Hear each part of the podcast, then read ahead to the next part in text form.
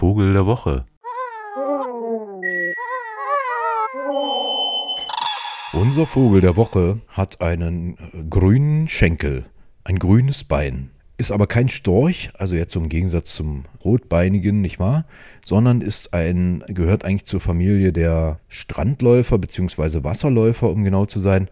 Und ist eben auch genauso jetzt ab und an mal auf dem Zugwege an unseren Gewässern zu finden. An deren Ufer schlammig und grau wie das Gefieder des Grünschenkels auch ist, graubraun oberseits. Ansonsten sehen sie aus wie diese vielen Wasserläufer und Strandläufer, aber schon recht groß, also eigentlich so von der äußeren, von den Abmaßen eigentlich fast schon Taube, aber viel eleganter, schmaler, ein langer, ein bisschen aufwärts gebogener Schnabel und tapsen dann so dahin am Ufer.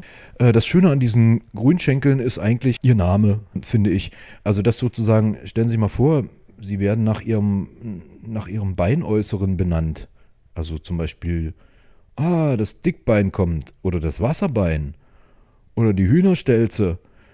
Ja, also so das finde ich schon krass. Also, dass der eben nicht, diese Vögel, die heißen immer so seltsam, eben nach ihrem Äußeren, da ist den Menschen offenbar nicht so wahnsinnig viel eingefallen. Also Ausnahmen bilden die, die eine schöne Stimme haben.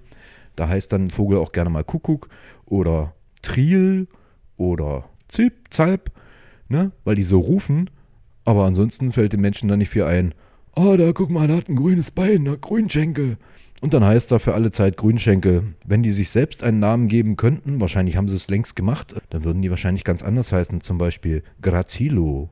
Oder, ne, ist auch wieder nach dem Aussehen, ist ja schlecht. Vielleicht Tränenvogel. Der sieht nämlich so ein bisschen traurig aus mit seinen großen schwarzen Augen und immer so ein bisschen knapp über die Wasseroberfläche schauend, introvertiert auch.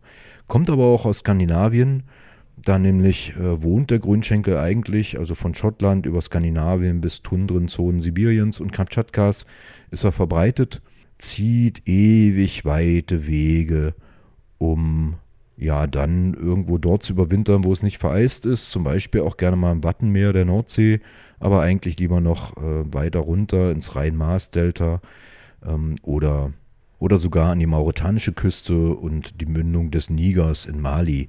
Soweit kommen sie. Obwohl es insgesamt gar nicht so wahnsinnig viele Grünschenkel gibt, gehören sie doch zu den häufigsten Zugvögeln an unseren Gewässern, wenn es denn solche Wasserläufer, Strandläufer, Viecher meint. Also zu den augenfälligsten allemal. Es gibt einen ganz kleinen Bestand im Baltikum.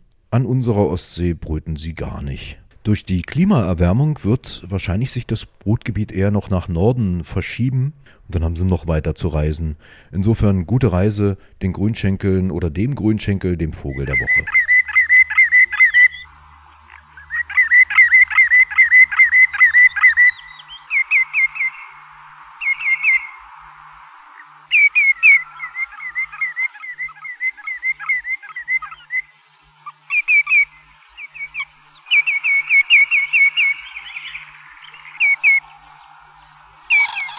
Vogel der Woche.